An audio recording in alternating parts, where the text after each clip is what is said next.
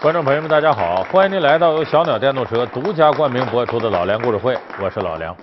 我们这个系列呢是给大家讲大清时期的总督，呃，总共开始有八大总督，到光绪年间呢增添了一个东三省总督，总共是九大总督。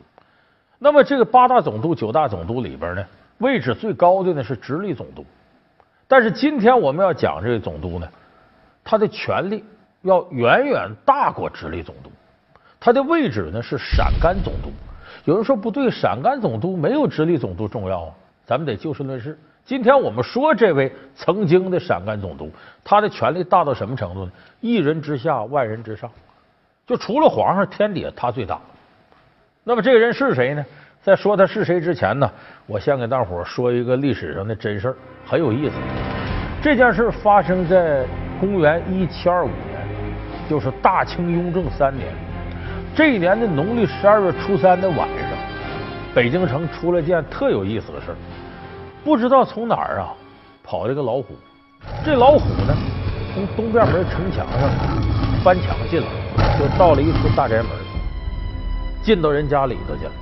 你想老虎进到这家里头，嘁哩咔嚓的咬死咬伤不少人。到了第二天天快见亮的时候呢。这是出了这么大事儿，报案呢。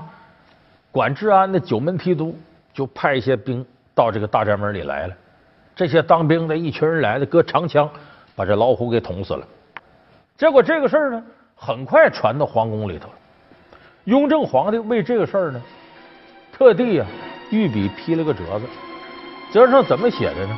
叫“年羹尧之诛否？朕意尚未决。”然有此奇闻，朕正法意决矣。什么意思呢？就是这事儿把年羹尧给抓起来了。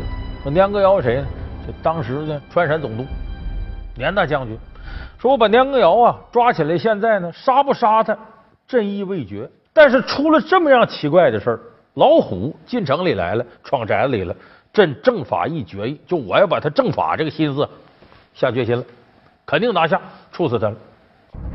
年羹尧与雍正这对荧幕好伙伴可谓是火遍了现在的荧屏，无数关于他俩的故事在影视剧中深入人心。那么，年羹尧与雍正之间到底是一种什么样的关系？年羹尧到底做了哪些令雍正不满的事情？年羹尧之